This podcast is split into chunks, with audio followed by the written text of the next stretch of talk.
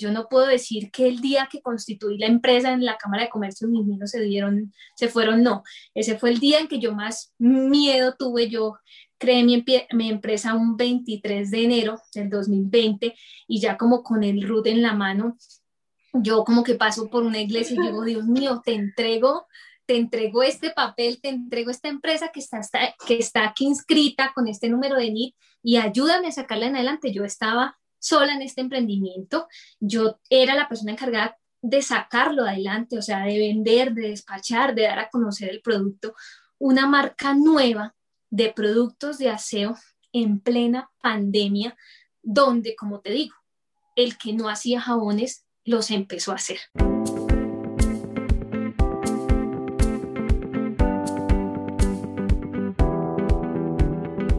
Liberarte es un espacio donde puedes sentirte libre y entendido. Donde puedes encontrar respuestas y soluciones a esas dudas que has tenido todo este tiempo. Todo eso que callas, eso que te guardas, eso que te inquieta, todo eso que debe hablarse sin tanto enredo. Hablamos desde nuestro punto de vista. Compartimos nuestras experiencias y nos alimentamos de las historias y el saber de expertos y personas involucradas. Soy Melisa Luna. Y yo Juan Camilo García. Y en este espacio te invitamos a liberarte.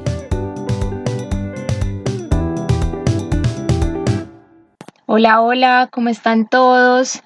Quiero dejarles un mensaje ya que vamos a finalizar una temporada, se acaba la tercera temporada de este podcast. Cuando comenzó esta temporada le pusimos cambiando paradigmas sin saber que íbamos a tener un montón de invitados que, que de verdad como que nos movieron un poco las estructuras y tocaron temas que de pronto no se escuchan muy a menudo allá afuera. Entonces me gusta mucho esta actividad de, hacer podcast, de comunicarnos con la gente, de hablar sin esperar, como sin tener como un guion tan preparado, sino simplemente como dejar fluir la conversación porque sé que eso es lo que les gusta a ustedes, lo que nos han dicho. Muchas gracias por seguirnos acompañando y a los nuevos seguidores que se han sumado a este proyecto, muchas, muchas gracias. Y aquí les dejamos la conversación, la última conversación de esta temporada nos acompaña Angélica García, una emprendedora colombiana que saca, acaba de sacar un producto estrella. En serio, me da mucha alegría escuchar este tipo de historias porque es una mujer, es berraca, es santanderiana, eh, ella misma sola con este emprendimiento contra miles de productos y como empresas tan grandes que, que se mueven en esta en este como target entonces escuchen esta historia que ustedes saben que este podcast apoya mucho el emprendimiento y esas son las historias que más les han gustado a ustedes y esperamos que pues los motive un montón. Angélica nos habla en, en, el episodio sobre como que un recuento de lo que hace, ella tiene mucho conocimiento con la parte del medio ambiente, que de eso se trata su producto, pero si quieren escuchar la historia de emprendimiento como tal, porque el podcast es un poco largo, lo pueden escuchar a partir del minuto 29. Recuerden, a partir del minuto 29 comienza la historia de emprendimiento de Angélica. Los abrazamos, cuídense mucho, disfruten esta conversación. Y en esta conversación nos acompaña Angélica García. Angélica es una mujer multiapasionada de esas historias que nos gusta escuchar en este podcast, una mujer emprendedora, berraca, de la tierrita, de, de Bucaramanga, de Santander, de Colombia y nos emociona mucho tenerla en el podcast porque llevamos persiguiéndola mucho tiempo, pero, pero estamos muy felices de tenerla porque pues ya es el último episodio de esta temporada y qué mejor que finalizarlo con una emprendedora que ha estado en demasiados temas, ¿no, Angélica? Bienvenida Hola, Hola Meli, Juanca, bueno, muchísimas gracias por la invitación. Eh, gracias por el espacio. Espero pues hablar y transmitirle todo lo que verdaderamente se recorre en este camino de emprender, darles a conocer las experiencias y todas las situaciones por las que un emprendedor puede pasar. Entonces les hablaré de mi experiencia y pues espero conectar con muchos de ustedes. Y más en estos temas de ecología que son tan importantes y que uno no les pone tanta atención, entonces es bueno a ver un poco más de eso. Sí, es que es como, es la mezcla no solo del tema ecológico, porque a mucha gente es como, ay, qué huevo hablar del tema ecológico, ay, ya, como que la gente de pronto está como muy saturada por el tema, pero es desde una historia de emprendimiento, es desde una historia de que tú no estabas, o sea, vamos, no quiero comenzar a hablar antes de que, de que yo me ponga a contar cosas que, que simplemente creo que son así o pienso que surgieron de esa manera, porque la verdad la que nos va a contar la historia es tú, cómo una laboratorista dental termina en estos temas de ecología, emprendiendo en Colombia. Bueno, Angélica, cuéntanos un poquito sobre ti, sobre esa historia de quién es Angélica, por qué estudiaste eso. Bueno, bueno, como ya lo dijiste, mi nombre es Angélica García, yo tengo 32 años, nací en Bucaramanga y actualmente vivo en Bogotá por temas de traslado de trabajo de mi esposo. Esta historia, si la llevo atrás, son más o menos ocho años atrás, yo trabajaba en Bucaramanga en una institución de salud y una vez como que llegó un requerimiento de la, o en, o en un comité de la parte ambiental, llegó un requerimiento de que una parte de la clínica donde se lavaba mucho todo el tema de los almuerzos y las comidas que se les brindan a los pacientes, esa, esa área de nutrición no podía seguir usando los productos de limpieza tradicionales porque en la medición que hacen los entes locales en Bucaramanga sobre los vertimentos del agua, que es que miden qué tan contaminada sale el agua desde esa institución, estaban saliendo altos unos componentes que son agresivos y contaminan los demás recursos hídricos. Entonces eso se mide a través de los vertimentos. Entonces tú en tu casa generas unos vertimentos desde tu oficina, desde tu institución, desde tu trabajo, todo lo que haces diariamente, lavando, lavándote las manos, lavando la ropa.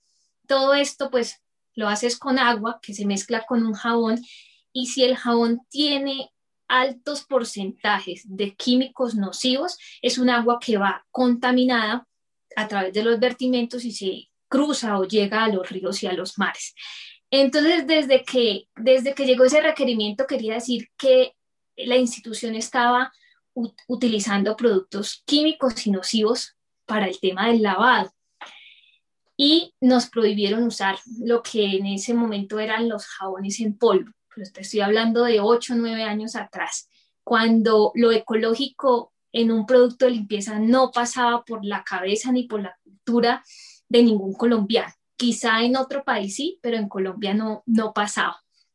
Entonces, ahí fue cuando yo me interesé por el tema y yo dije, ¿cómo así existen productos que sean suaves o que sean ecológicos? ¿Y qué pasa si no los uso aparte de estar contaminando el agua? Qué puede pasar en mí o qué, o qué pasa en las personas que lo están manipulando. Y desde ahí empezó a, a, a, crearme como, como ese motivo de averiguar. Entonces, entré en la...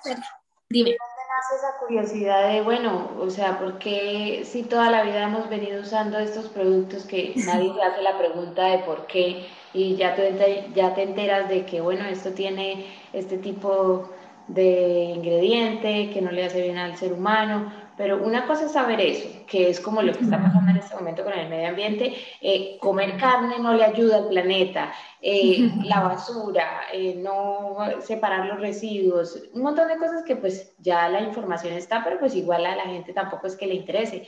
¿Cómo fue esa curiosidad para ir más allá?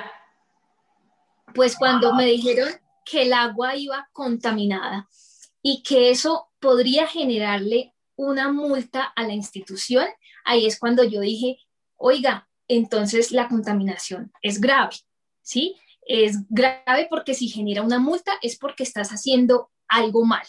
Y más que la curiosidad era, era que no teníamos la solución en las manos en ese momento, por lo que te decía, no es, no, en Colombia no estábamos acostumbrados a usar productos ni ecológicos ni biodegradables porque su composición y sus materias primas pueden ser de un valor más elevado que los productos tradicionales. Entonces, eh, mi iniciativa nace empezar a buscar productos de limpieza que estuvieran en el mercado con los cuales pudiéramos sustituir eh, ese problema que estábamos presentando porque necesitábamos era una solución y la parte ambiental se estaba dando cuenta de eso. Ahí en ese momento solamente pensaba en la parte ambiental, ¿sí? Entonces yo era una de las personas encargadas en ayudar a cotizar o a buscar y al principio no encontrábamos productos ecológicos en Colombia. Podía que encontrarlos y podrían decir ecológicos, pero no tenían nada que los respaldar.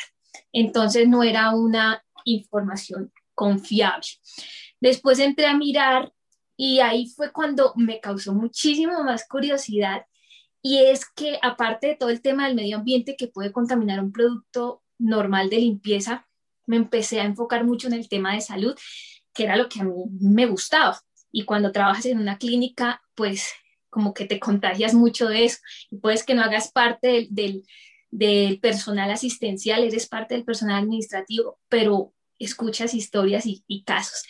Entonces, lo que más me causaba también curiosidad era qué hacía los productos de limpieza o cómo influían en la salud de las personas que los manipulaban constantemente porque, por ejemplo, pues tú en tu casa lavas los platos de tu almuerzo y ya, pero es muy diferente lavar mil, mil platos porque estás atendiendo a mil personas. Entonces resulta y pasa que en este tipo de, de, trabajo, esto, pues lo que tú necesitas es un producto que te limpie rápido, en el menor tiempo posible, que te saque la grasa muy rápido, pues para terminar muy rápido. Eh, pero entonces la persona quizá que hacía la compra no se enfocaba mucho ni, ni velaba por la salud de ese empleado. Entonces conocí historias de personas que se les borraban las huellas dactilares por el contacto de un lavalosa muy abrasivo o un desengrasante muy abrasivo. Problemas en personas que tenían esto, problemas respiratorios. Entonces resulta pasa que uno de los problemas que puede causar un producto abrasivo como el cloro, es crear enfermedades respiratorias a mediano o a largo plazo. Tú puedes desarrollar una enfermedad eh, respiratoria crónica. El cloro también se mete por, los, por tu piel y se puede mezclar con la sangre y empiezas a tener problemas eh, que se te encogen las, las articulaciones. Entonces, ahí me interesé muchísimo más y yo sabía que un producto bien formulado, un producto ecológico o biodegradable, y con otras materias primas que lo complementaran, eh, podría seguir cumpliendo su función de limpieza y de desinfección sin afectar ni exponer la salud del ser humano, en este caso que manipulaba el producto, y también solucionando a la vez el problema que teníamos de los vertimientos del agua. Entonces, son dos cosas. Ahí, cuando nos hablas de todo esto de que se podía sustituir un, un, un producto con un producto más amigable y más ecológico. Lo que yo tengo entendido es que muchos de estos, de estos productos son como que no son tan eficientes, precisamente por lo que hablas, porque no son tan agresivos. Entonces, ¿Cómo diste para encontrar un producto que, que, fuera eficiente y también fuera pues bueno con el medio ambiente y con la persona? Mira, bueno, si lo llevamos hace nueve años atrás, eh, el primer producto que conseguimos fue eh, un producto que no era, no era de Colombia. Era una marca que tocaba importar y uno la conseguía a través de la venta de un catálogo. Eh, lo que más costó trabajo no era creer en la efectividad del producto, sino generar una cultura y una conciencia a un grupo de más de 50 personas, eh, la mayoría de ellas mujeres, eh, lavando platos y, y, y sabiendo que el producto que estaban manipulando no les quitaba la grasa como el otro que era muy abrasivo y otro tema muy importante que es un mito es el tema de la espuma. Entonces los productos tradicionales y convencionales generan mucha espuma.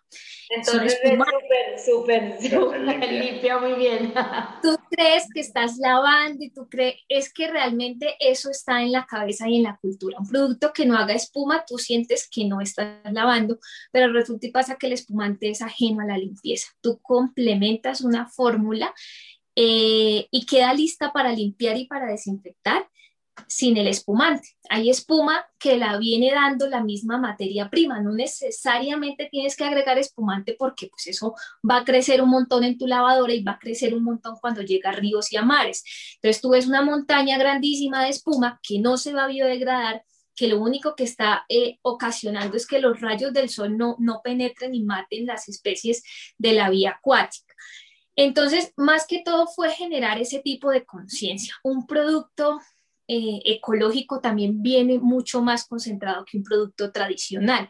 Cuando yo hablo de concentrado, no es lo viscoso ni lo aguado del producto, es el porcentaje de componente activo que tenga. Entonces, ahorita están, por ejemplo, muy de moda todos los, los almacenes de bajo costo, donde tú encuentras un detergente a un precio muy económico pero ¿cuántas tapas, hablando de un detergente de ropa, te toca utilizar para tú ver que la ropa te está quedando limpia? Con los productos de limpieza y ecológicos, el componente activo viene más concentrado. Entonces tú necesitas usar más poquito.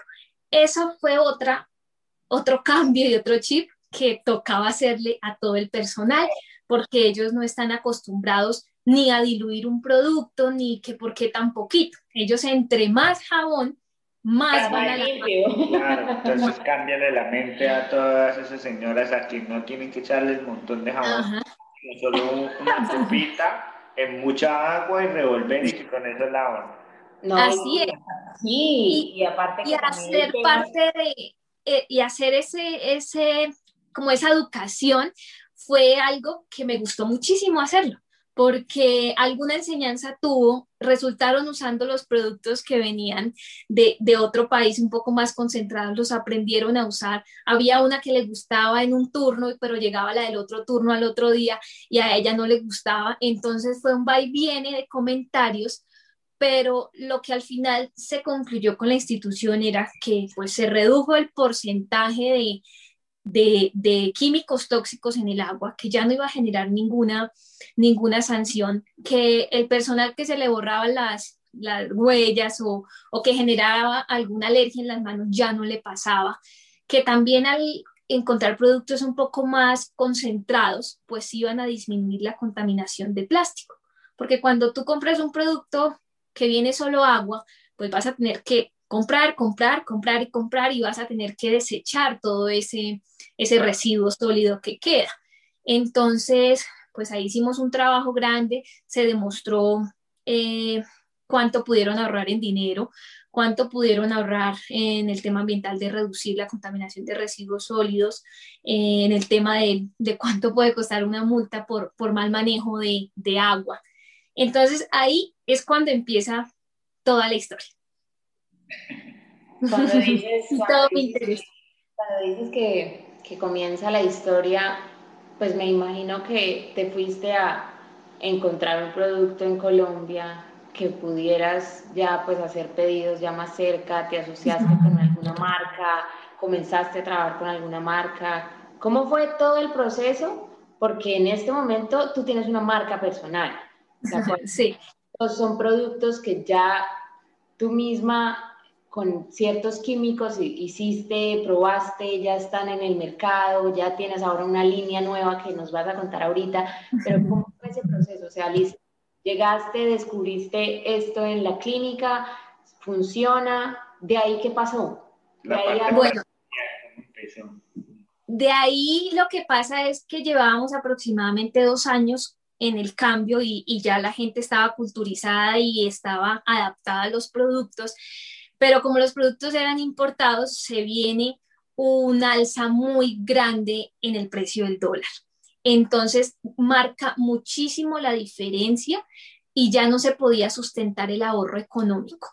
Eh, y pues para una institución hay que hacer también una balanza entre costos y beneficio, ¿no? Entonces, antes estaba nivelada, pero ahí ya con el, con el alza del dólar eh, dijimos, ¿qué vamos a hacer? Entonces, afortunadamente ya habían pasado dos años larguitos y empezamos a consultar si ya en Colombia hacían este tipo de productos y ahí ya empezamos a encontrar eh, unas opciones hechas en Colombia, eh, quizás con los precios un poco más altos que, que, que con el otro tipo de, de, productos que había en el, en el mercado colombiano, pero lo mismo, se hace el intento, se hace el ensayo, se, se motiva a usarlos, se les enseña a usarlos y todo vuelve a la normalidad y vuelve a marchar. Eh, tener que seguir usando productos ecológicos, pero ya empezamos a tenerlos y adquirirlos en Colombia.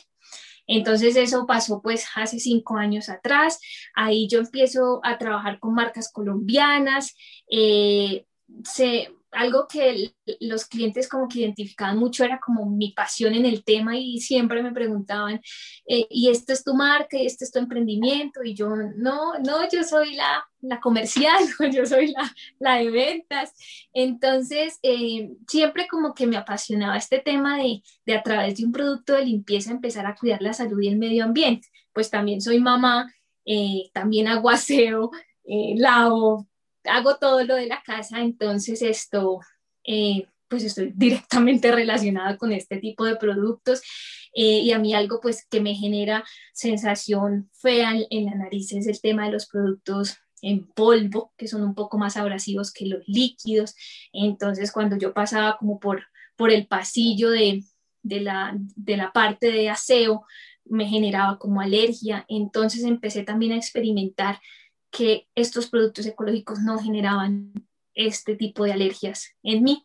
Entonces ya empiezo como a experimentarlo desde, desde mi propio cuerpo y, y me doy cuenta de lo que verdaderamente eh, puede hacer. De pronto pensamos que un producto de limpieza pues que no va a aportar nada, pero pues desde adentro están los cambios. En tu hogar haces cambios para que se vean reflejados más adelante eh, pues a nivel global.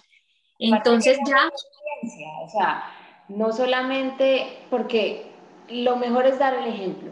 Y, y, obviamente tú eres mamá, tu hija está viendo pues lo que estás haciendo, pero es también seguir como la voz. La gente necesita enterarse de que estas cosas existen. Es como el problema que hay ahorita, digamos, con Amazon. Amazon te puede eh, vender cosas que te salen demasiado económicas pero le está quitando pues la competencia a los pequeños empresarios que no tienen cómo competir con una persona que te da el envío gratis y te lo deja casi a la mitad o bueno, mucho más económico de lo que lo vendes tú. Entonces, es como ir en una balanza de, bueno, eh, ¿qué voy a hacer? Sí, puedo, puedo ahorrarme un dinero porque estos productos que venden en estos supermercados que están tan de moda, porque ahorita en Colombia estalló ese tipo de supermercados que todo es a muy bajo costo, pero como cuál es el real, el bajo costo es cuál es el verdadero costo de lo que conlleva comprar este tipo de productos tan económicos y consumirlos en tu vida, eh, probarlos, testearlos, yo no sé, o sea, como que uno, uno, uno a veces como que también desconfía, ¿no? Como tan económico, eso no es tan gratis, de eso, gratis no le dan a uno eh, tanto. Mira que, que cuando exactamente decidí crear siete elementos en enero del año pasado, o sea, en enero del año 2020, cuando en Colombia todavía no había llegado pues directamente el tema de la pandemia. Yo solamente quería crear un emprendimiento enfocado en todo lo que te venía hablando y depositar en él toda la fuerza y toda la pasión y todo el corazón que venía depositando quizá para otras marcas en una marca que fuera mía y que generara un valor para mi familia más adelante. Es, por esa razón yo decido crear siete elementos sin saber que se me venía pues el tema de la pandemia encima, que ahorita pues hablamos de eso. A lo que iba con, con, lo que mencionaste, Mary, de, de los de los supermercados de bajo costo es porque en el camino de siete elementos, en el tema de la formulación, yo exigía al ingeniero químico que la formulación tenía que ser eh, con tipos de materias primas de origen vegetal, las materias primas tenían que biodegradarse en el menor tiempo posible, tenía que estar libre de tantos tóxicos y todo. Y en el camino tú te encuentras, no hablo del ingeniero, sino de otras personas expertas que hacen jabones, porque durante la pandemia el que no hacía jabones empezó a hacer jabones porque pues se lucraban de ese negocio, ¿no? Yo lo inicié eh, con una idea que venía antes de, la pandemia, pero me tuve que enfrentar a las personas que no hacían jabones y que ahora los hacen. Los pueden hacer en el patio de la casa, los pueden hacer en la cocina, ¿sí? Porque eh, por la emergencia sanitaria no había ningún ente que los controlara. El INVIMA estaba atendiendo eh, eh, visitas de manera virtual. Entonces tú podrías estar en una planta súper linda de un amigo y estar registrándola tú como que yo hago mis jabones ahí, pero tú los haces en el patio de tu casa con un balde y con un palo, por decir. Entonces todo eso lo viví mientras creaba las fórmulas de siete elementos. Me decían, pero tú por qué eh, no agregas más agua? Entonces los productos tradicionales son casi que el 80% agua y el 20% es componentes activos que son el resto de las materias primas. Entonces tú estás pagando por agua, tú estás transportando agua. Y eso es lo que se ve en los almacenes de bajo costo, porque el producto es muy económico, porque la mayoría de sus componentes es el, agua. es el agua. Y pues el agua no es costosa. Es por esta la sencilla razón. Por eso no lavas con media tapa. Por eso tienes que lavar con dos tapas, porque si no, no te sale la suciedad ni el mugre de la ropa. Entonces tú ahí empiezas a experimentar y tú eh, te puedes comprar una camisa muy costosa, pero si tú la lavas con un detergente de mala calidad, tu camisa no va a lucir ni se va a conservar durante el paso de, los años, ni va a tener vivos los colores. Eso es lo que pasa y tú de, realmente cuando lavas con un producto eh, como muy, muy suave, muy amable, te das cuenta cómo queda tu ropa cuando lavas con un producto que es muy, muy abrasivo, que te, te desmejora la ropa. No, y es que esos productos, realmente uno, lo que tú dices, el olor, eh, uno se da cuenta en la ropa cómo, cómo quedan. Es, es, simplemente como, uno obviamente tiene que pagar un precio más caro, pero al final es lo que dices, a, a qué costo realmente es, es, estás pagando por algo que te va a servir momentáneo, en, por, un, por un momentico que tú digas, eh, esto me va a servir para limpiar mi ropa, ¿sí? pero luego te toca seguir comprando más ropa porque ya la ropa no te sirve, entonces es como, pero ¿por qué? Mejor cuida tu ropa. También, que ese es otro tema, ¿no? El, el no estar comprando tampoco tanta ropa o ropa de fábricas y maquilas que pues la ropa es súper económica y no dura nada y es fabricada por niños que están en terribles condiciones en otros países, entonces como que todo viene conectado, solo que uno se empieza a enterar cuando se empieza a meter en el tema, porque Angélica, la gente no lo sabe, o sea, y, y, también es, es que uno, porque uno le, como que si le apasiona el tema, uno busca más y es como, ¿cómo esto está pasando? Esto tal cosa, pero es como, alguna gente también el, el tema es como, bueno, esto es como si no fuera conmigo, entonces pues no me importa, ah, no, pues a mí la verdad es que eh, mis manos están muy bien y pues ese jabón me funciona y ya, y no le paran bolas. Entonces, ¿qué crees tú que le falta? Bueno, en Estados Unidos mucha gente es más consciente, Canadá es muy consciente y otros, y otros países, pero yo creo que a Colombia le falta todavía más Nos falta, nos falta, nos falta muchísimo. El, el, el consumidor de otro país es un consumidor mucho más exigente y mucho más consciente. O sea, eh, en Estados Unidos pues fabrican productos de muy alta calidad porque tienen unos estándares y unas normas que cumplir, los mismos los productos europeos.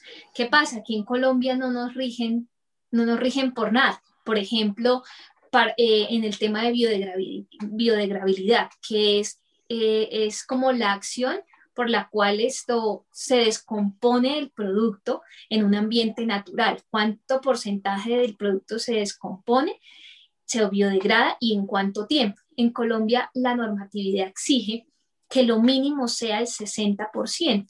Entonces, eh, eh, que un producto se biodegrade el 60% es como que casi que la mitad sí y la mitad no, mientras en Europa los estándares son mucho más altos. Entonces aquí la gente... Es el contentillo, te dan un contentillo de mira, mira, mira, esta marca es amigable con el medio ambiente porque el 60% pues, y te compran... O ni siquiera lo dice.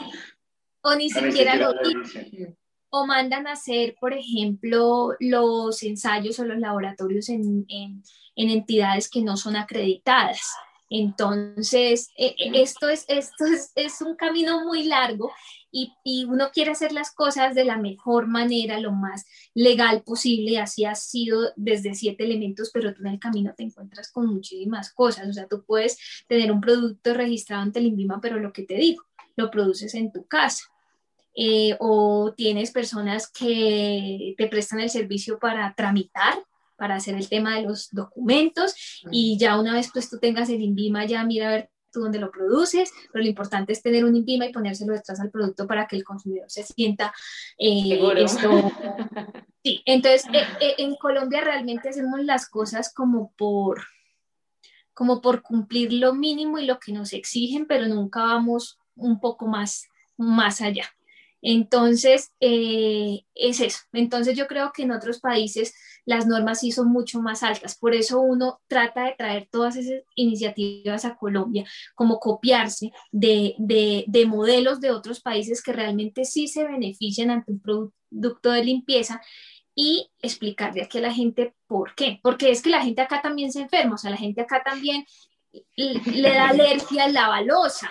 Lo que pasa es que no dicen, o sea, no dicen nada, no, tienen otra opción.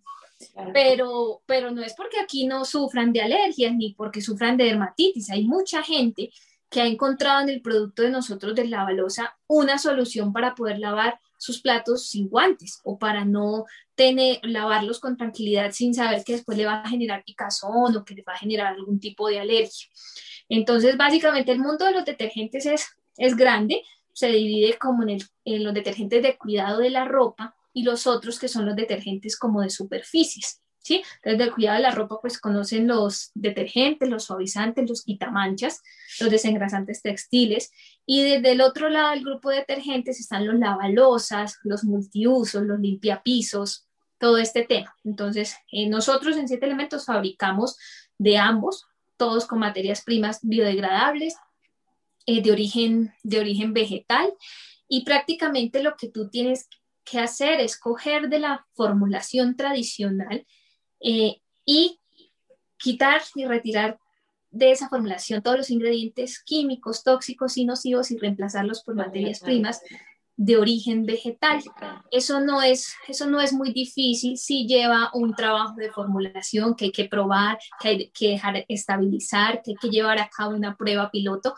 Y eso es lo que venimos lo que hemos venido haciendo y de eso se aprende muchísimo. Yo no soy ingeniera química, pero el haber estado un año completo con un ingeniero, algo, algo técnico le, le aporta a uno y uno empieza a, a, saber también el origen de lo que tiene en mente, pero pues es la persona encargada de volverlo, de volverlo realidad. Bueno, Angélica, yo quiero que nos vayamos porque ya en esta parte ya sabemos qué son estos productos, nos diste una buena introducción y educación de cosas que no teníamos ni idea. Ahora cuéntanos cómo se formó Siete Elementos, por qué Siete Elementos, de dónde sacaste las agallas y decir, bueno, toda la gente me está preguntando que yo con la pasión y con esto, que si este negocio es mío, una cosa es que te digan eso y ay, muy chévere, hay muchas gracias, sí. Otra cosa es que decidas tomar el paso y aparte lo que me, me acabas de decir, que duraste un año con un químico. haciendo esto, o sea, para que duraras un año es porque de verdad es algo que, que quieres, pero ¿cómo pasaste ese salto de ser una persona que trabajaba para una empresa para ahora voy a crear una empresa y me voy a ir hacia allá, ¿de dónde se fueron los miedos? ¿De dónde Yo trabajaba en una empresa normal, con mi salario aquí en Bogotá. Y pues sí, lo que tú dices es cierto, todo el mundo me decía, ay, ella trabaja súper bien, o sea, yo siempre me consideré una muy buena empleada y, y, y, lo sigo siendo en caso de que volviera a trabajar para una empresa. Eh, pero nunca me imaginé emprender, nunca había pasado por mi cabeza emprender porque yo fui criada en mi familia y en mi colegio siempre para ser una empleada más. No, nunca tuve temas de emprendimiento ni nada. Entonces, al principio me dejé llevar por los comentarios de la gente, o sea, ay, oye, dale, si tú tienes la idea de negocio, desarrollala, eh, trabaja para ti, todo esto. Entonces yo termino renunciando con muchos miedos al principio. Yo renuncio como en noviembre, me voy todo diciembre para, para Bucaramanga, paso Navidad con mi familia y trato como de, de darme una pausa, pero mi cuerpo siempre temblaba. O sea, mi cuerpo de saber que una vez yo retomara en enero del 2020 eh, mi vida normal, mis obligaciones, yo iba a empezar a, crear una empresa, eh, pero los miedos siempre existían. O sea, yo en ese momento no estaba segura de mí misma y podría tener todos los comentarios eh, más lindos y más fuertes y más empoderados y de todo que me diera fuerza y yo los escuchaba, pero yo me miraba al espejo y sentía mucho miedo de hacerlo. Eh, ¿Cómo se me fueron, o sea, los miedos se me fueron quitando? Yo creo que en un año de, de, de, siete elementos, yo no puedo decir que el día que constituí la empresa en la Cámara de Comercio mis miedos se dieron, se fueron, no. Ese fue el día en que yo más miedo tuve. Yo creé mi, mi empresa un 23 de enero del 2020 y ya como con el root en la mano, yo como que paso por una iglesia y digo, Dios mío, te entrego te entrego este papel, te entrego esta empresa que está, que está aquí inscrita con este número de NIT y ayúdame a sacarla en adelante. Yo estaba sola en este emprendimiento, yo era la persona encargada de sacarlo adelante, o sea, de vender, de despachar, de dar a conocer el producto, una marca nueva de productos de aseo en plena pandemia, donde, como te digo, el que no hacía jabones los empezó a hacer. Entonces yo ya tenía, aparte de la competencia tradicional, em, tanto, de, tanto de ecológicos como, como de, de normal, empezó a circular. Dime. Se acabó todo el, el cloro, se acabó, los desinfectantes se acabaron, todo se acabó. Y, y, y, el consumo era alto, pero el consumo no era para, no eran los de mi empresa, porque yo estaba empezando. Entonces, tú sí, o sea, a mí todo el mundo me decía, eh, pero tú vendes jabones, entonces, ¿por qué no estás vendiendo? Porque yo era una marca nueva, con un producto un poco más premium que los demás, con unos beneficios más altos para los cuales habían sido creados y entrar a competir con un mercado donde en todas las esquinas y en todos los semáforos vendían jabón de manos, pues eso me afectaba. Podía, tenía potencial de la gente cogió como esa cosa con la pandemia de guardar, ¿no? O sea, como que al principio era un miedo, es como no sabemos qué está pasando, se va a acabar el mundo, eh, cuando guardemos, guardemos, guardemos.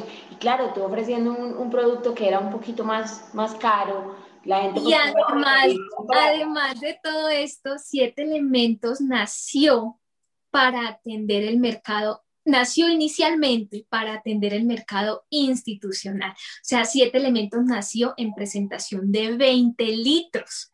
O sea, era para venderlo a ecoteles, a hostales, a hoteles, a colegios, a la parte administrativa. Y en plena pandemia todo esto cierra. Entonces yo quedo con una producción grande en 20 litros, ¿sí? que no la podía vender a la parte institucional, porque ellos sí compran por volumen, ellos compran en 20 litros. Un hogar no compra en 20 litros, porque eso es muy grande eh, y ocupa espacio. Entonces, entonces, ese era, ya me acordé, ese era el motivo por el cual yo no vendía, a pesar de estar en pandemia, yo no vendía muchos productos de limpieza por la presentación. Ya me acordé, es que se me olvidó las experiencias, ya me acordé. Entonces, claro, todo el mundo compraba su tarrito pequeñito de 500 mililitros para la casa o, los de llevar en el bolso, pero ¿quién se iba a encartar con 20 litros? Entonces, esto, yo empecé, compré unas válvulas que se le ponían a las tapas, a los envases de 20 litros y les decía, miras, refil desde tu casa, cuando tú compras en 20 litros, ahorras muchísimo dinero, ahorras hasta un 35%, además no vas a tener que eh, desechar tantos residuos porque no, o sea, eh, eh, comprar 20 litros es como comprar 40 de 500 mililitros. Entonces, yo les decía, tocó reinventarte desde la de tu negocio. Sí, me tocó reinventarme y convencer a la gente de llevar una marca nueva lleva una marca premium, lleva una marca ecológica, pero lleva la presentación de 20 litros. Y eso, entonces, eh, al principio, primero me costaba trabajo creérmelo a mí misma. Entonces, pues eso, eso que tú crees y tú estás segura, eso mismo transmites, ¿no?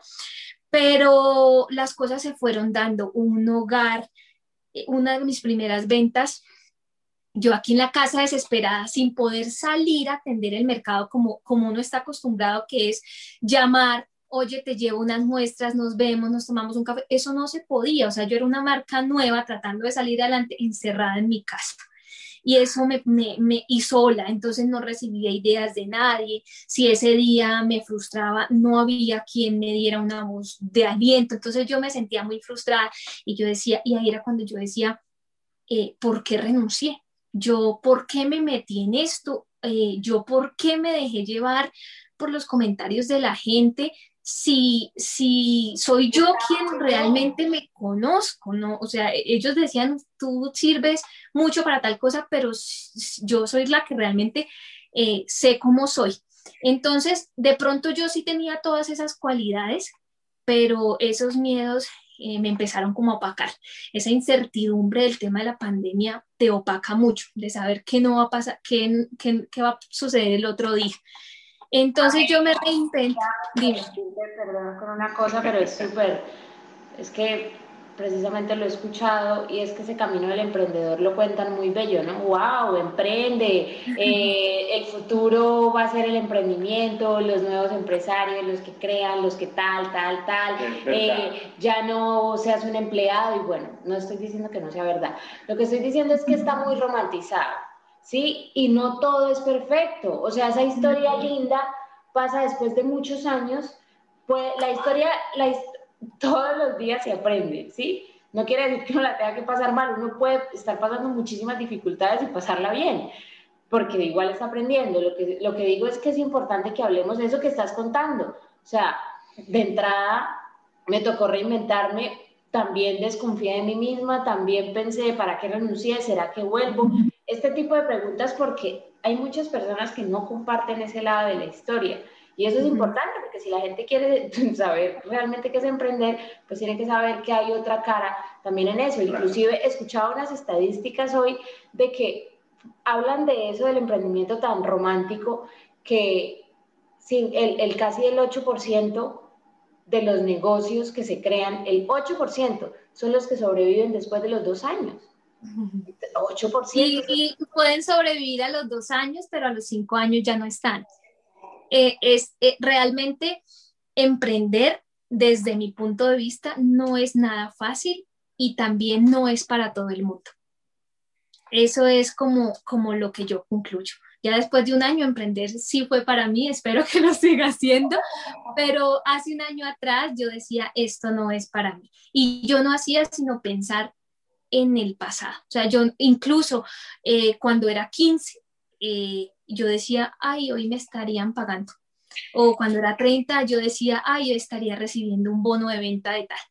Y en ese momento, pues el emprendimiento no generaba ningún tipo de ganancia.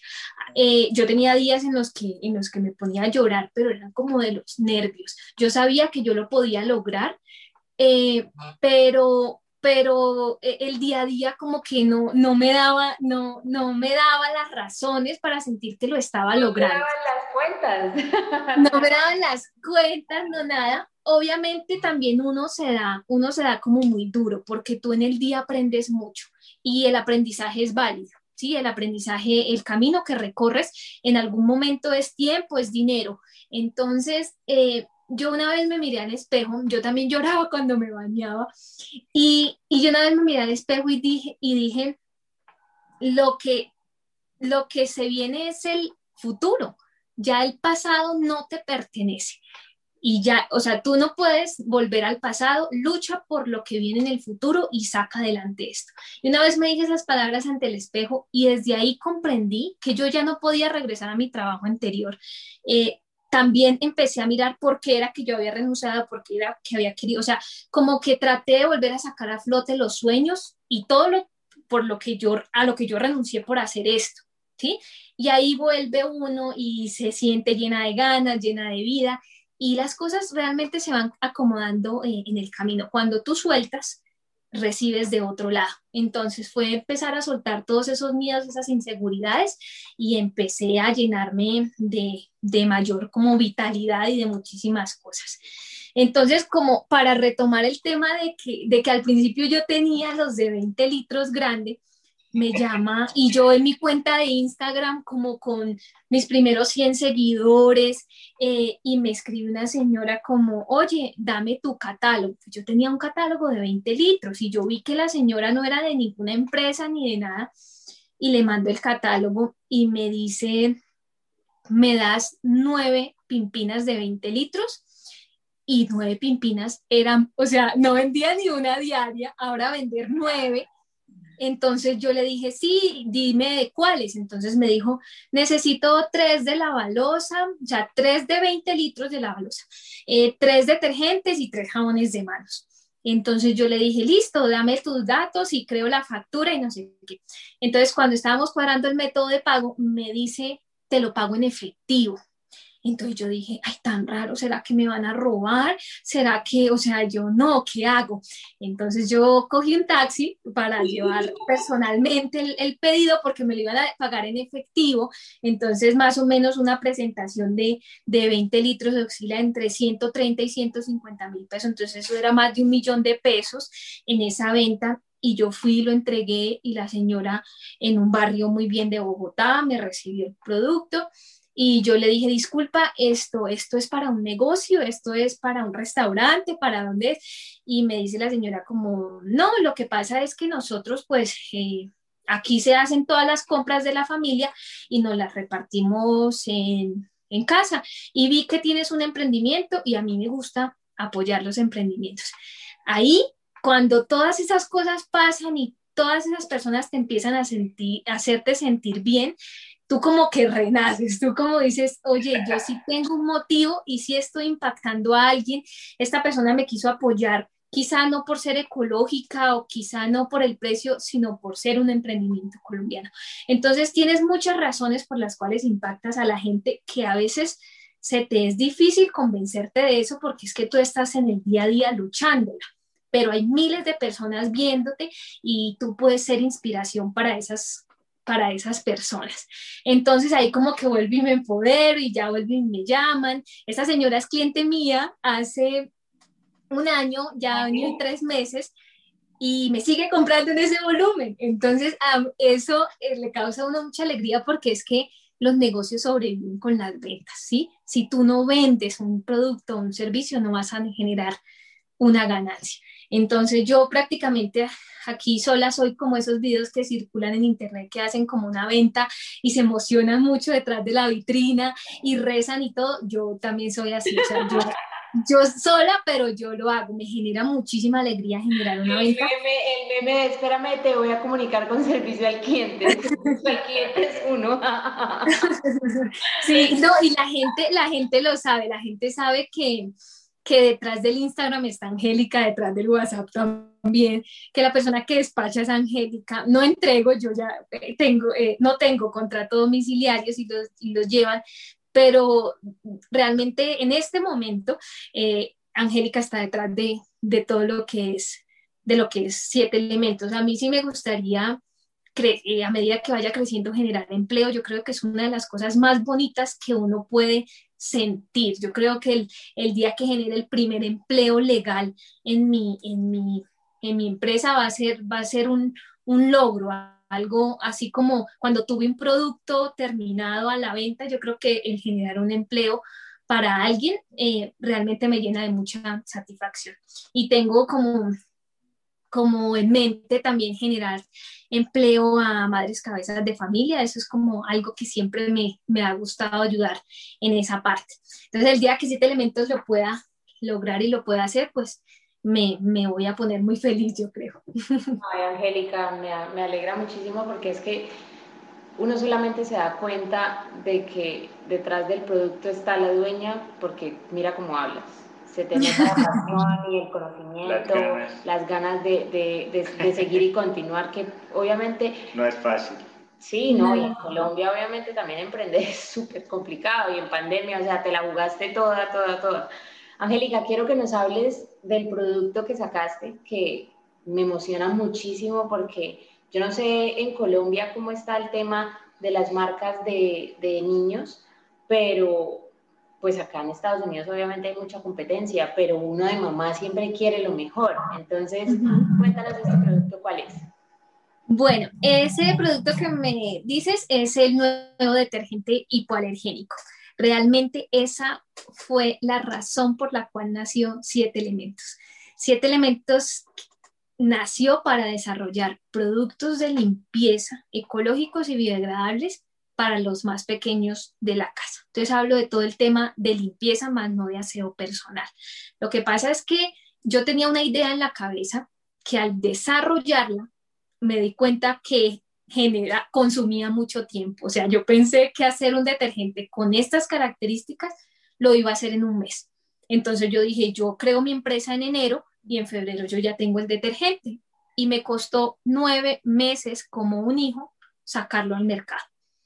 Entonces, para yo empezar a darle flujo de caja a siete elementos, ahí empezamos a desarrollar los productos básicos de limpieza, que son el detergente, el lavalosa, el desengrasante, toda la línea que yo tengo. Y eso era lo que daba flujo de caja a la empresa, daba a conocer la marca, pero detrás de, eso venía el desarrollo del detergente hipoalergénico, que era el primer producto de la línea de bebés. Entonces yo empiezo con esto y yo me reúno con un ingeniero él es un ingeniero de la Universidad Nacional eh, que me recomendaron y yo le digo, mire ingeniero, yo necesito sacar un producto con estas, con estas y con estas especificaciones en el mercado. Eh, él al principio me decía, esto va a ser un producto premium y yo sí, esto va a ser un producto premium porque los bebés y los niños y las pieles sensibles necesitamos un producto premium para que no afecte nuestra, nuestra piel. Eh, y lo empezamos a desarrollar, él lo empezó a formular y yo como que a la semana, ingeniero, esto ya tiene las fórmulas y el ingeniero, no, esto hasta ahora estoy haciendo, no sé, literatura, cosas y yo a la otra semana, ingeniero, ¿cuándo nos vemos? Y el ingeniero, o sea, eran muchas cosas.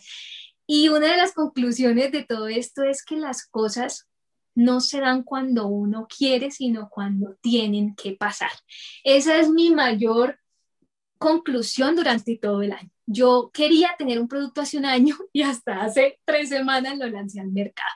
Entonces el ingeniero empieza a formular, después eh, teníamos que empezar a mirar si esa fórmula que él tenía escrita iba a funcionar físicamente.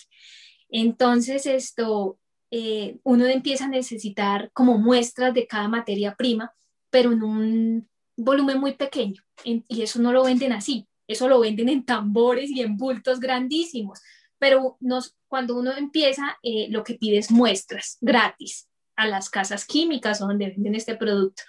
Entonces se llama a las casas químicas y empiezan como, ay, pero ¿cuánto lleva tu empresa? No, mi empresa lleva cinco meses. Entonces ya, ellos ven que tú que el volumen que tú les vas a comprar como que para ellos no es significativo, entonces no te atienden, ay que necesito muestras gratis, las muestras gratis se demoraban en llegar más de dos meses, entonces no tenía yo las herramientas para empezar a formular esto. Con el paso del tiempo, pues llegan las muestras, nos vamos al laboratorio que queda en la planta de producción y empiezas a mezclar y empiezas a hacer como cuando, como cuando haces un postre prácticamente, ¿sí? Pero entonces tú empiezas con el primer ingrediente, y le agregas el segundo. Y si esa mezcla no queda homogénea o, tienes que esperar unas horas a que estabilice y si el 1 y el 2 no están bien, tú no puedes pasar al tercer paso. Entonces, eh, todo lo que yo quería que se hiciera ya, no pasaba ya. Entonces yo duraba todo un día en el laboratorio con el ingeniero y llegábamos hasta el paso 1 y paso 2 y no, que en una semana puede seguir el paso 3. Entonces era mucho tiempo, mucho tiempo y yo con ganas de que saliera el producto y, ya, y bueno, y después de nueve meses de hacer la inversión en la materia prima, de que la fórmula realmente funcionara, eh, queda la fórmula lista como en unos tarritos de ensayo allá puestos en un laboratorio, eh, reposando. Y de eso no significaba que el producto saliera al mercado. Eso significaba que la fórmula ya estaba lista para mandarla a todos los laboratorios y las certificaciones locales e internacionales que yo quería que tuviera el producto. O sea, faltaba un montón de tiempo. El producto, el producto fue el producto se llama detergente hipoalergénico y fue testeado dermatológicamente. Eso no se hace en Colombia, no hay laboratorios en Colombia que lo hagan. Entonces, eso se llevó a un laboratorio en Brasil que tiene más de 32 años de experiencia. Entonces, yo me reúno con ellos, pues cuadro los precios y todo. Y yo, bueno, ¿y cuánto, cuánto tiempo tardan? Entonces, que tardamos 45 días. Entonces, a ese tiempo y a esa ansiedad de sacar el producto, sumarle y darle tiempo y paciencia porque no quedaba más sino esperar que se llevaran el producto, que lo testearan y que a los 45 días me respondieran con una respuesta positiva, porque si la respuesta era negativa, yo tenía que formular y volverlo a mandar y volver a esperar 45 días. Eh, pero menos mal, pues nosotros siempre supimos qué resultado queríamos tener y el producto fue hecho muy bien y con las materias primas que tenían que ser desde el principio. Se va, eh, es una muestra de ese detergente, o sea, un tarrito de vidrio, se va para el hipoalergénico y dermatológicamente, que era el mismo laboratorio. El otro tarrito se va para prueba de biodegradabilidad, que dura mínimo 28 días, es así en Colombia. El otro tarrito se va para un laboratorio donde verifica que el producto no tenga fósforo ni sulfatos y así. Entonces ya una vez tenía yo los resultados, menos mal fueron todos positivos y aptos, ya yo ya tenía las certificaciones en mi mano. Pero ahí no paraba el cuento. Tocaba empezar a registrar el producto ante el INVIMA, que es un va y viene de documentos, es un ente que pues eh, te da una notificación sanitaria obligatoria y, y te da como un número donde tú verificas que el producto es apto para el consumo humano y que puede estar en grandes superficies y que puede comercializarse eh, bajo ninguna restricción. Eh, y eso pues también demora. Entonces ahí todo el mundo me decía, Angélica, yo creo que lo mejor es que le pagues a un intermediario.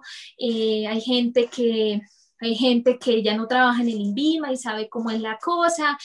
Y me daba muchísima rabia y me frustraba tener que pagar tramitadores por algo que se supone que tiene que ser muy normal y que... El ciudadano lo requiere y lo deben hacer. todos tenemos que tener acceso, entonces todos teníamos acceso, pero como todo estaba virtual, una persona de edad no es capaz de entrar a registrar un producto porque la tecnología le va a tomar el pelo.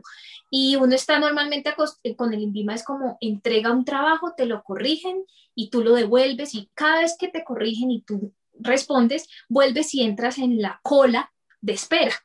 Entonces, eh, yo decía, yo no le voy a pagar a ningún tramitador. Me cobraban como 3 millones de pesos por registrar el producto aparte de la tarifa. Y yo dije, yo no le voy a, y, y yo no le voy a, a, pagar a nadie. Empecé a leer cómo se registraba. Era como entregar un trabajo y entrego, empiezo a registrar el producto el mundo me decía, Angélica, va a perder plata, va a perder tiempo, no sé qué, y yo no, y yo no, y yo no. Cuando recibo una vez un correo, tu, tu solicitud no cumple con los requisitos mínimos de no sé qué. Por favor, corrige en el formulario donde dice departamento, que se me había olvidado poner el departamento. Ese fue el único error que tuve cuando presenté los documentos ante el envío. O sea, era poner, no sé, Cundinamarca, volverlo a mandar y, y, ocho días después me respondieron con la notificación sanitaria. Entonces, más o menos ese era el va y viene de las cosas de las que la gente se quejaba. Yo afortunadamente tuve un solo error porque supe presentar los documentos, pero hay gente que no es buena haciendo eso y es como que te devuelven el trabajo diez mil veces. Entonces, eh, eh, me sentí pues también muy orgullosa, le dije a todo el mundo, mire, cuando usted necesita un registro en Vima, yo le ayudo, no se vaya a poner a tramitar. Entonces realmente por eso es que uno dice, en estos, eh, cuando uno emprende, no hay día, puede que hayan días que no vendas, pero el día no pasa, no pasa nulo. Tú aprendes algo ese día, hiciste algún trámite, llamaste a algún proveedor, estás en búsqueda de de todo lo que de todo lo que significa tener un producto terminado, un envase, una etiqueta, una tapa.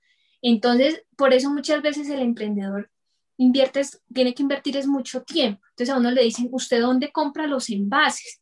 Y al principio el emprendedor no dice dónde compra los envases, porque tú, si estás como muy cerca de eso que viviste, no lo dices, porque es a ti te costó muchas llamadas, mucho tiempo, mucha negociación, y tú dices, no, ya, o sea, llame, llame y busquen, así que ya después ya no te dejas llevar por eso y si, te gustó mi envase, toma, yo te doy el contacto y todo.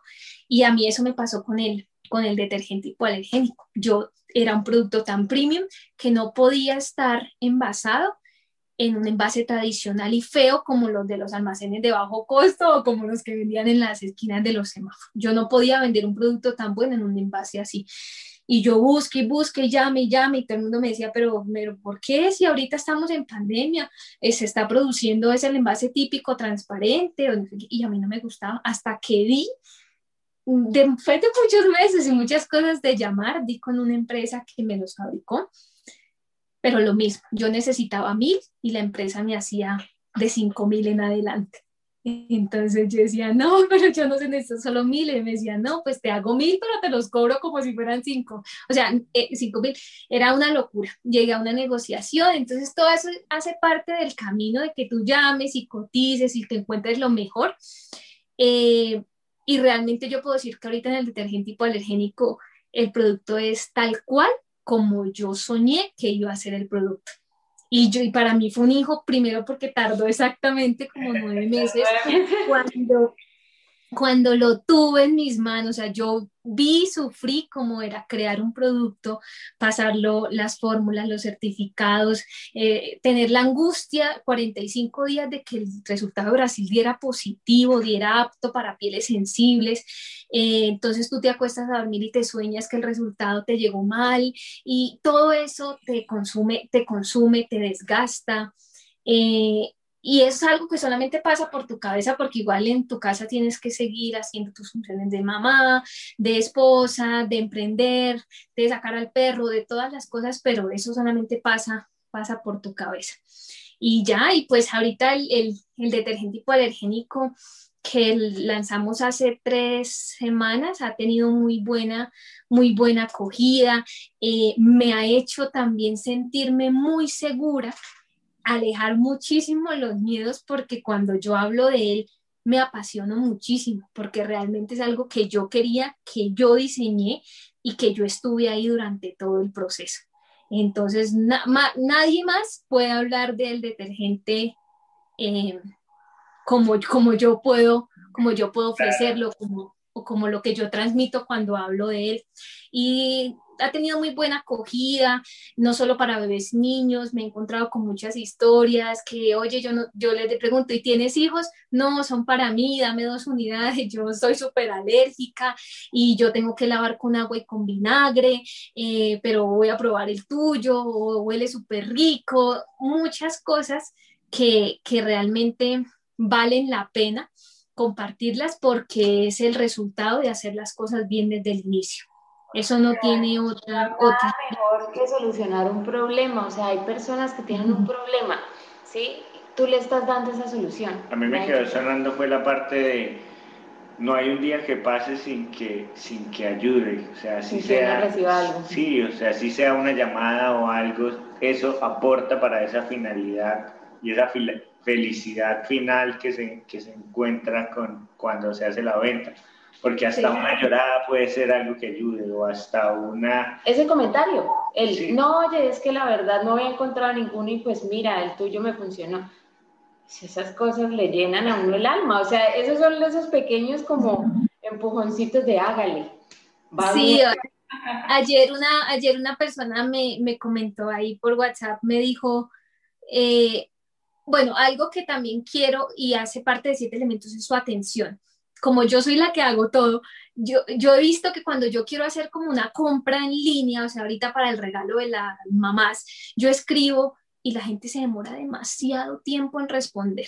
Y a mí eso me cuestiona y yo digo, eh, o, están saturados de ventas, que alguna venta va, otra más va y viene, pero se demoran dos días en responderle, hola, ¿cómo estás? ¿En qué puedo ayudarte? Yo no soy así, yo no, yo yo respondo casi que inmediato, o sea, yo tengo las notificaciones con sonido, porque una persona que me escribe es una venta, es solucionar un problema, es enviar un catálogo, es enviar unas muestras, es algo para mí.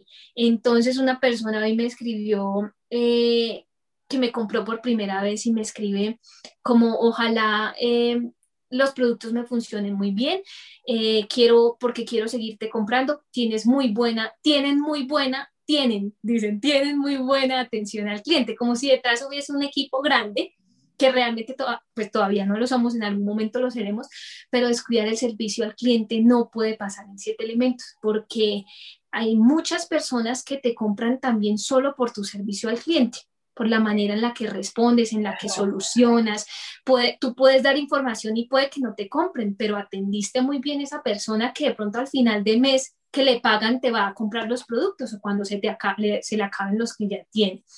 Eh, otra persona me dijo pues que qué chévere que detrás de esta iniciativa estuviera una mujer, que de pronto las mujeres eh, como que compaginamos más con las mujeres. Detrás del mundo de limpieza, realmente el 99% de mis clientes son mujeres, porque la decisión de compra de un producto de aseo está como, como que la toma es la mujer.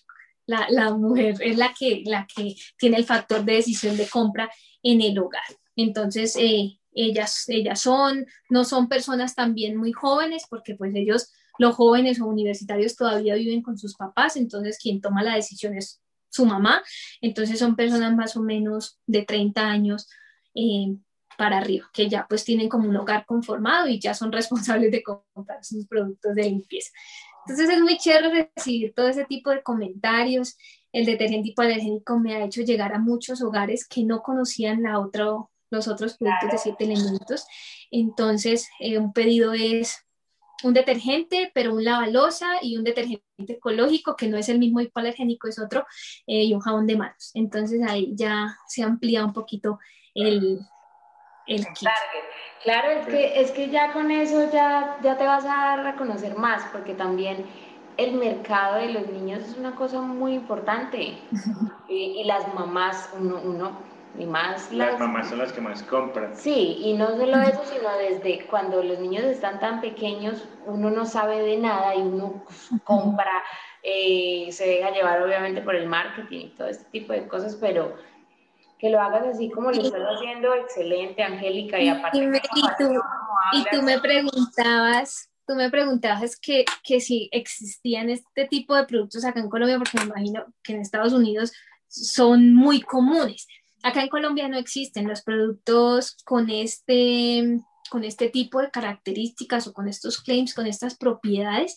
Existen en grandes superficies y son los importados, son los que traemos de, de, otros países. Entonces el, el, precio ya es un poco más elevado porque pagan otro tipo de aranceles pero el producto nuestro tiene, eh, por detrás de la etiqueta, tiene el sello de compra lo nuestro, que es un producto, que es un sello que certifica que el producto es hecho en Colombia. Entonces, eso es algo también que, que, que así como hablamos de los ingredientes y de las propiedades, también nos enfocamos mucho de que el producto es 100% colombiano y que es hecho en Colombia y que en Colombia ahorita se pueden hacer productos de, de, esas propiedades, como los hacen en Europa, como los hacen en Estados Unidos, y, y, y, que son aptos para el consumo y que puede que acá no, no nos normaticen y nos, no nos surjan con unas leyes, pero nosotros apuntamos, apuntamos a eso, así no, nos, no estemos obligados a hacerlo. Entonces, en siete elementos quisimos eh, apuntarle a esas leyes, así que en Colombia no nos las exigieran, pero nosotros sabemos que el cuerpo sí reacciona ante un producto mal y ante un producto bien. yo quiero saber cuánto dura un galón, una pimpina, de 5 litros. ¿Cuánto le da a una persona? bueno, nosotros tenemos la grande que es de 20 litros, pero la que me preguntas creo que es la de galón. Un galón contiene 3.785 litros, es decir, casi 4 litros. Eh, por ejemplo, en si es un, galón de la balosa, eh, yo despacho el galón y les regalo un dispensador de 500 mililitros, porque es que tú te llevas el galón, pero si no tienes dónde echarlo, pues quedas como en lo que por esa es la razón por la que tú compras tantos pequeños, porque siempre vas a tener un dispensador. Pero cuando tú llevas el galón no tiene. Entonces yo les regalo el dispensador, que es igual al, o sea, tiene etiqueta y todo, y del galón llenas hasta ocho veces el dispensador de 500 mililitros. Entonces eso es bastante, evitas tirar ocho frascos de eso, ocho tapas, ocho válvulas dispensadoras, haces como un pequeño refil en tu casa. Y siete elementos también tiene la opción de que cuando ese galón se te acabe, tú no botes el tarro, tú nos llamas y nosotros recargamos ese galón y te, te, te cobramos únicamente por el líquido, porque el galón pues ya lo tienes y ya en algún momento lo, lo pagaste. Eh, ahorita pues el tema de refil es un poquito más, más delicado por el tema de, de la pandemia, la gente pues ya estaba como más o menos empezando a coger sus tarritos y ir a lugares a rellenar eh, productos de limpieza, pero pues ya la gente no sale como salía antes. Entonces, lo importante es que el cliente deposite ese envase eh, en su ciclo final adecuado, que es el reciclaje, porque, por ejemplo, en el caso de siete elementos, los envases de nosotros son en plástico 100% recuperado. ¿Qué quiere decir? Que es un envase que fue hecho de todo ese plástico que tú reciclas, que vuelve y se transforma en partículas pequeñas que vuelven y se soplan para hacer nuevos envases. Entonces, la materia prima de los envases son, vienen de plástico 100% recuperado. Quiere decir que no se utilizó ningún porcentaje de plástico nuevo. Entonces, así tú aprovechas el material recuperado. Muy Angélica, eso es, todo un camino, un trabajo. todo esto en, tan poquito tiempo realmente, o sea, es, es mucho tiempo cuando tú dices nueve meses, pero es un trabajo muy extenuante, es un trabajo de estar consistente, de estar, como decías tú, cada semana ingeniero, ya ingeniero, téngame respuesta y de ser muy paciente. Entonces, te damos las gracias, Angélica, por habernos acompañado pues hoy para haber cerrado esta temporada. Me, me da mucha alegría, de verdad que haya un producto en Colombia y que sea colombiano y por una mujer y por una mamá, porque creo que eso falta. Hace falta este tipo de historias para que otras mujeres y mamás también se animen y vean que también se puede, porque es muy difícil. O sea, créeme que, que eso de emprender en Colombia le quita las ganas a cualquiera. Lo que tú dices, solamente con lo del INVIMA, es como, ah, le tengo que siempre a alguien y tengo que esto y tengo que, no, eso mejor no hago nada. Y así se quedan muchas historias. Pero mira, y ahí no pasa. pero como la tuya, aquí estamos y bueno, nos acompañó Angélica García con siete alimentos en Liberarte Podcast. Gracias. Chao, muchísimas gracias por la invitación. Nos escuchamos en el siguiente episodio. Chao, gracias. Esto fue Liberarte Podcast. Qué bueno que nos hayas acompañado hoy en este episodio. Recomiéndale este podcast a algún amigo. Seguro le ayudará en su proceso y se conectará con estas historias. Síguenos en Instagram como arroba liberarte podcast y nos escuchamos en el siguiente episodio. Liberarte es producido en Melbourne, Florida. Música original, Julián Patiño. Edición, Juan Camilo García. Libretos, Melisa Luna. Producción y dirección, Juan Camilo García y Melisa Luna.